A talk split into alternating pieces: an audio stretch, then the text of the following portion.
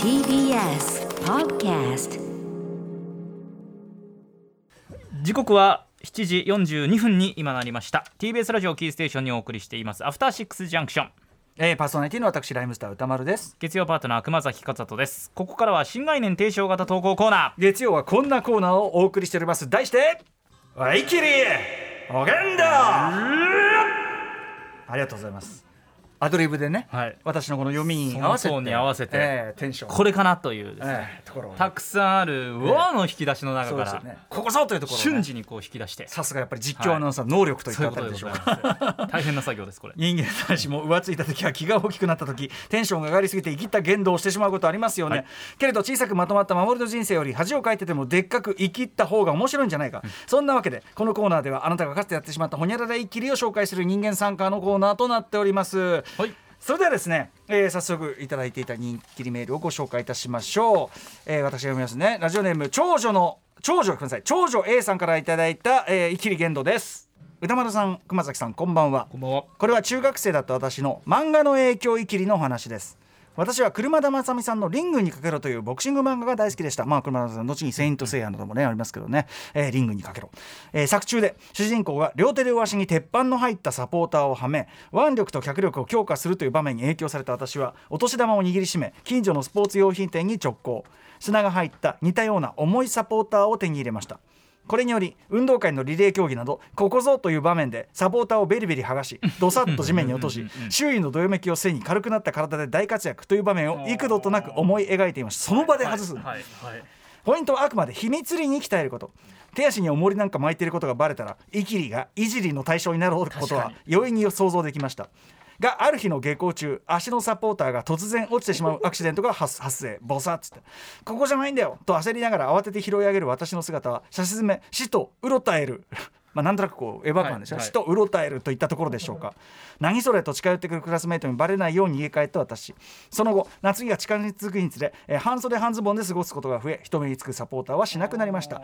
筋力も全くつきませんでしたということでございます。はいはいはいはいはい。あのーリングにかけろ私はもう世代ど真ん中なんですけど、はい。やっぱりね熊崎君は多分セイント・セイヤ世代というかねそうですね。元でしょうからね。まあでもね、あの最初はねそこそこリアルというかそこそこ普通のボクシング漫画だったんだけど、はいどんどん車田正美イズムが炸裂し、ええ。あのギャラクティカマグママグナムとか言って、その必殺のパンチをやるとう後ろが背景一面宇宙になってあーどんどん。とかあのギリシャ十二神なる人たちと戦ってですね、あの一人明日のジョーの最終回的なことがあの12回繰り返される。えー、12回か割り忘れましたけどとにかくあの、という、まあ、ある種のこう熊田正美節が確立されたのがこのやっぱりリングにかけろというね漫画でございまして。で、まあ、この手足にサポーターはまだリアルキーの頃ですね多分ね。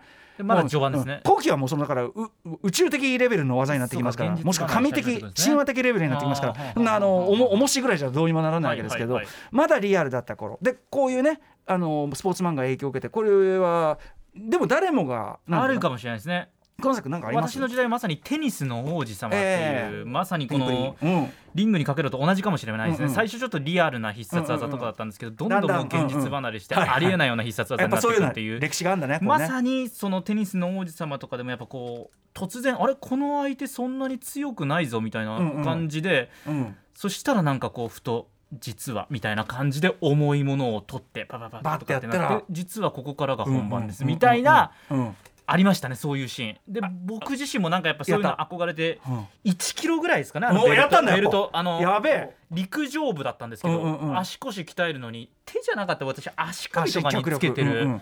重しつけてた。重しつけてやりましたよ。多それは分あんまりうん。推奨される練習ではないと思うんですけどはっきり言って。なんかでなんか。そのさ俺もさ思うんだよ。そのもちろん筋力って意味では効果はまあないとは言えないだろうけど、そのこの描写ねこの、えっと、長女 A さんが思い描いてるような普段火星をつけてるからそのだからそのエヴァにおける高速的な、火星を取ったらガッて動けるとかそういう問題みたいな。なんかまあそうだし1キロとか2キロで別に取ったからってそんな劇的に速くなるとか切れ味が増すとかないですよ。うわってね。だからよっぽど表えもんぶら下げてない限りは。目に見える変化って相当ですからね。そうなんだよね、うん。だからそれはやっぱ幻想なのかもしれないし。僕もねやってた訓練あるんですけどこれマジであの良い子は真似しないでねの一語に作るっていうかなかなか罪なあの描写なんですけど、頑張れ元気。これやっぱりボボクシング漫画多いねやっぱね。頑張れ元気。頑張れ元気で途中ね元気はまだ子供の頃に、はい。その彼はそのボクシングの訓練をすることをあのちょっと禁じられてるくだりがあるんですよ、ええまあ、お金持ちのおじいさんおばあさんにもらわれて、まあ、いろんな事情があってこのおじいさんおばあさんは彼がボクシングをやることを絶対に認めないという方で、なのででも密かに彼は鍛えてるというくだりの中でですね、えー駅の雑踏とかとにかく雑踏の中を逆方向に全力疾走で人の波に突っ込んでいきそれをフットワークでシャッシャッシャッシャッってよ避けていくという、はい。絶対に良い子は真似しないでねという描写が堀口元気君やってるわけです、これは。練習として、小山由里さんですが漫画素晴らしいんですけどもこれやっぱり私影響を受けまして、今すぐできる訓練ではあるので、はい。あのー駅に行ってですね西日暮里だかの駅に行って、はいこう降りてくる人混みに向かってですね これ絶対に。あのやっぱねそのね漫画のようにシャッシャッシャッとはねこの直線的に、直線的に行ったところにまた人いますから、まあ結局そうですよね。だからあの 避けた先に結局人いるんですよ。だからあの早くもどんどん要するにもう人に対ぶつかってぶつかってぶつかってぶつかってぶつかってですね。当たり屋。そういうことですね。あ当たり屋の崖みたいになってあのとにかくめちゃめちゃ「おいおおらんなが君とにかく怒られ10メートルも行かないうちに何人に怒られたんだろうみたいな。そりゃそうだあのでもねゴチンとかならない怪我する前にやめてよかったです。怒られてやめるぐらいでちょうどよかったですけどそうですね。これは小山優先生ちょっと罪な描写をするな。あとこれ古い漫画ですいませんね。あの巨人の星でね、はい。こんな描写があるんですよ。そのあの遠征でね新幹線に乗ってるんですよ連中がね、はい。そうすると花形だね花形満がね、えそのずっと席に座ってこうし車窓を見ながらこう手を手刀をこう縦にこうってスースーってこうやってるわけ、はいでそれを見てそのバッティングのね向こうからやってくるその景色を猛スピードで来る景色を球に見立ててそのバッティングのタイミングを測る練習を常にこういう場でもしてるんだみたいなことを、まあ、花形は抜かすわけですわ、はまあだからそれは当然電車乗ったらやりますわなこうやって。いはいはいはいはい。でもこれやりながら「なんやこれ？何これ？練習になりました？何を何を体感してるかが全くピンとこねえんだけど」みたいな。なんかそうういうこともありましたよね。効果あんのかな？いでしょな。ないですねうん、あの多分巨人の星はいろいろ飛躍がある漫画なんで、ないでしょそうねないでしょそれは。でもやっぱまね子供っていうのは真に受けますから。まあそうですよねこ真似はしますよねとかさ、まあ、大人だってだよ。はいあのーロッキー見てさ卵いっぱい飲むとかもう捨てる人いますよね？生卵。確かに。あれだってさその栄養は栄養だけどその前に腹壊すぜ。健康上どうなんですかね？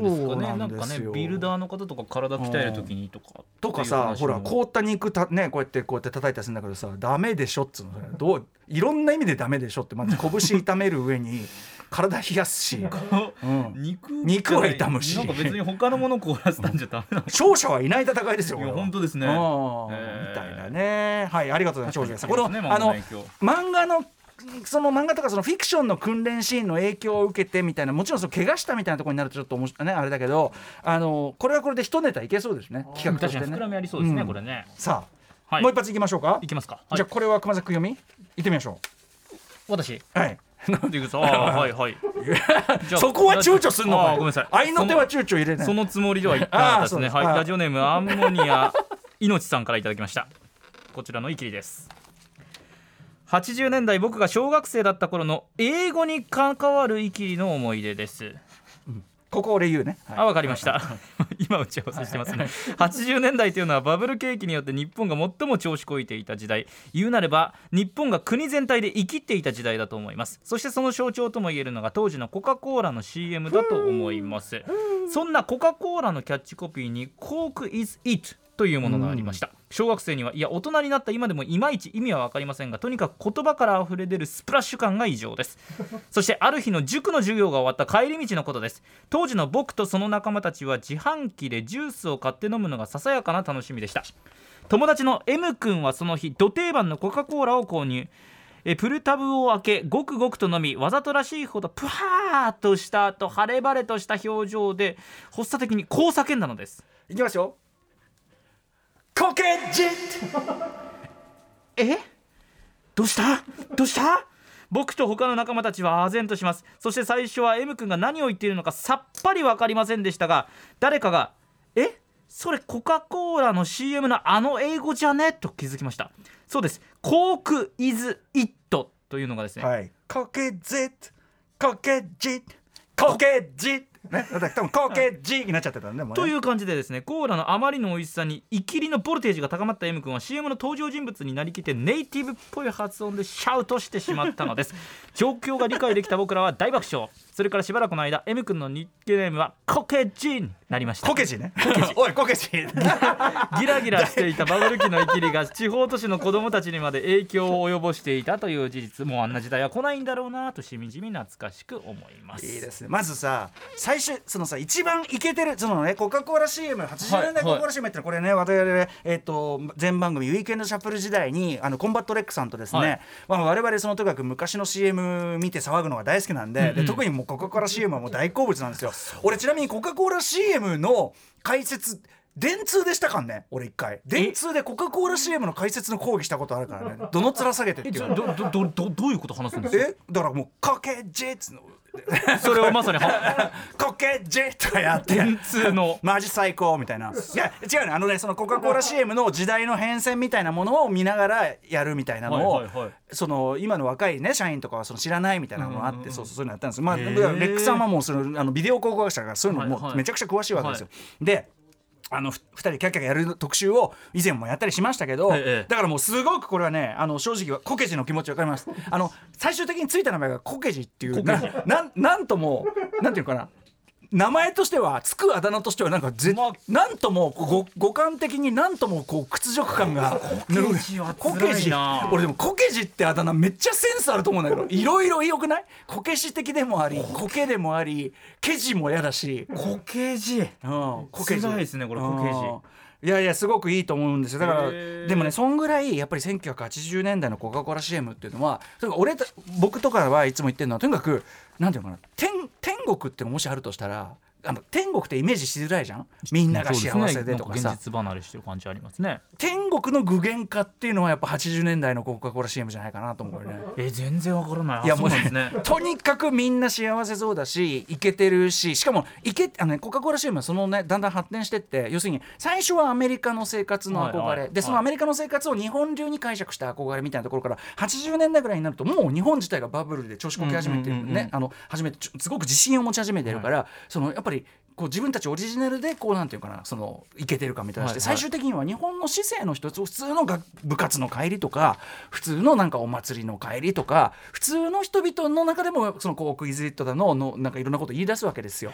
だからそのなんかとにかくいいっていうかこうもういいっていう感じがもうものすごい大金とその当時の才能の髄をへの凝らして作られてるのがやっぱ当時の、まあ、CM 業界っていうのはすごくもうね黄金期でもありましたし、はいはい。その中でもコカ・コーラ CM 資生堂コカ・コーラこの辺りサントリーこの辺りはもうあのもう頂点なんで。調べれば今でも見られますかね。全然いけますし、あっていうかあのこのこの講義シリーズはもういくらでもな何でもやります。僕あの基本的にうちに来た人よろしければコカ・コーラ CM の今日講義してよろしいでしょうかっつってあの ABEX から発売されてる2作のコカ・コーラ CMDVD があるんですけどそれを題材にこうやって進化してきてなんとかでここで松本高美ですよとかここで松本高美の相手役ケンというですねこのケンという男がいかに 憎いほどに輝いてる男であるかこんな特集もやりました。ケンっていうね。へー。剣の話って剣元気かねこれね、ま、松本高美さんね今度やるそのあねえマリナ高見真希の大人の女子会、えーこれ9月24日8時からですけどこれ松本高美さんその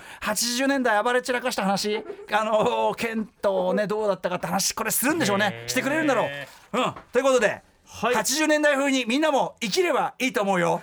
募集しております。以上生きる限度のコーナーでした。After Six Junction.